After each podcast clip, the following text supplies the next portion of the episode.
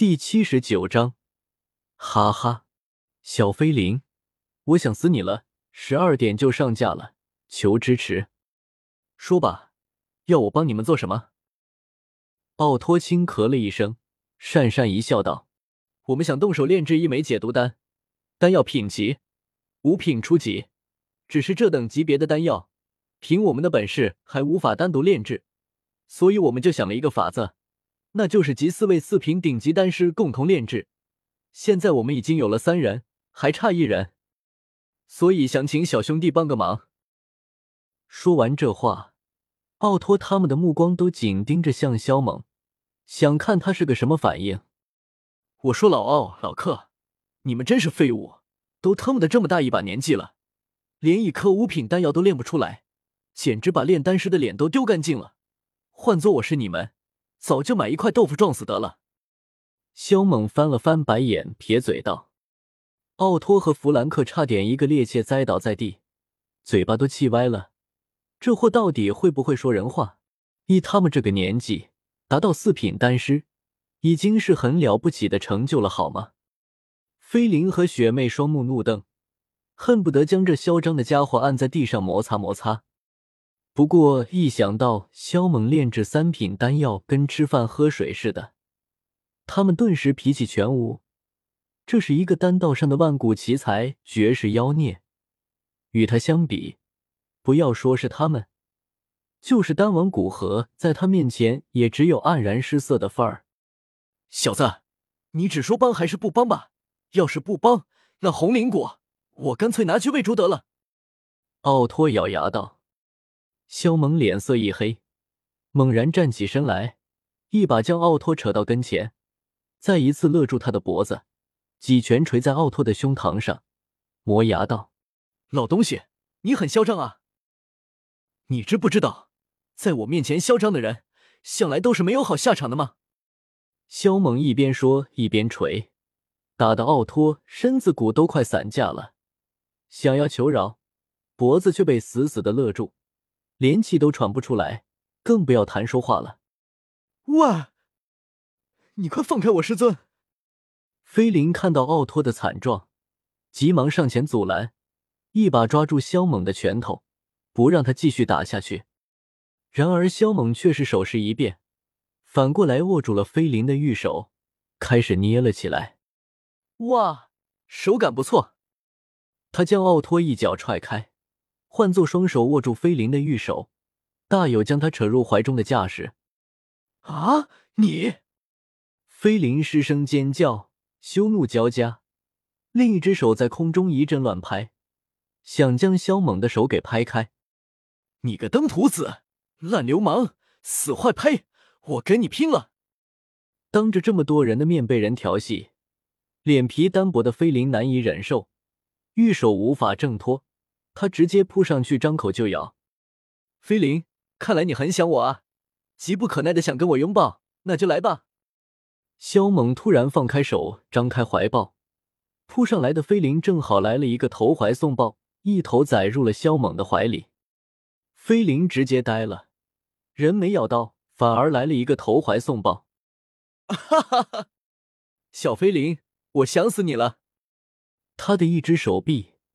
环绕在菲林的小蛮腰上，感受到了那种纤柔。另一只手在胡乱移动，不过倒也不是很放肆。你，菲林险些气昏过去，羞愤至极，秀拳一顿乱砸，想要挣脱萧猛的怀抱。一旁的学妹和弗兰克呆若木鸡的看着这一幕，下巴都差点惊掉在地上了。尼玛，这真是个人才啊！弗兰克的老脸一阵抽搐，小子，你干什么？给我放手！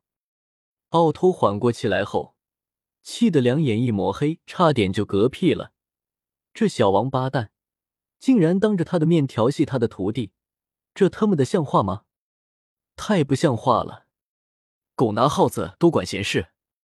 看着好几凳子向自己脑袋砸来的奥托，肖蒙很不爽。这老东西居然瞪大鸳鸯，坏他好事！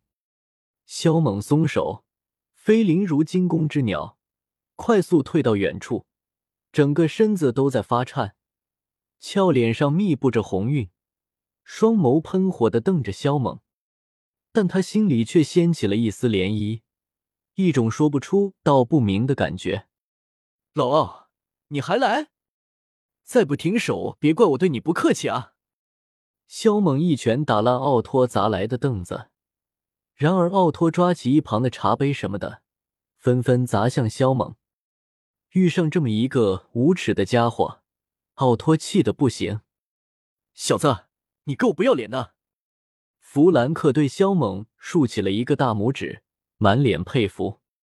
弗兰克会长，你……菲灵秀拳紧握，气得牙痒痒的，心中暗骂这个老不正经的。就是雪妹也狠狠的刮了他一眼。弗兰克，我看你也很不要脸！奥托怒道：“这个老东西，居然在一旁幸灾乐祸，跟那小混蛋一样可恶。”呵呵，弗兰克对此很不在意，反正吃亏的又不是他的徒弟。奥托怒骂一番后，又回归了正题，问萧猛答不答应帮忙？不就是炼制一颗五品丹药吗？用得着这么麻烦吗？把红灵果给我，少则三天，多则十天后，我替你开炉炼制一颗就是。萧猛撇嘴道，在少年漫不经心的话语之下，前课上还是满脸是讨好笑容的弗兰克与奥托，神色骤然呆滞。你替我们开炉炼一颗？奥托声音都在发颤。一般来说，十八九岁能成为一品炼丹师，那就已经是炼丹界的天才；若是成为二品炼丹师，那更是百年难遇的奇才。三品炼丹师听都没听说过。至于说十五六岁的四品炼丹师，这绝对是有史以来最可怕的炼丹妖孽。而十五六岁的五品炼丹师，这他妈的还让不让人活了？瞧你们这点出息，不就是一颗五品丹药吗？这很难。萧猛很不屑的说道。其实他心里有点虚，有 BD 的记忆，他现在要炼制四品丹药并不是难事，但五品丹药，说真的，他一点把握都没有。可是他很无奈，这逼不装都不行啊！毕竟没了万炉神相助。他最多也就能炼制二品丹药，因为太初元火不够强，所以离开万炉神，那他就是空有一身炼丹术，却无从施展。至于说把万炉神拿出来共用，想都不用想，那是不可能的。所以他只能独自炼制。然而在这之前，他必须得把修为突破了再说，否则是真的一点把握都没有。万一要是把奥托老头的药材给毁了，这老家伙还不跟他拼命？最后，奥托选择相信萧猛，将红灵果给了他。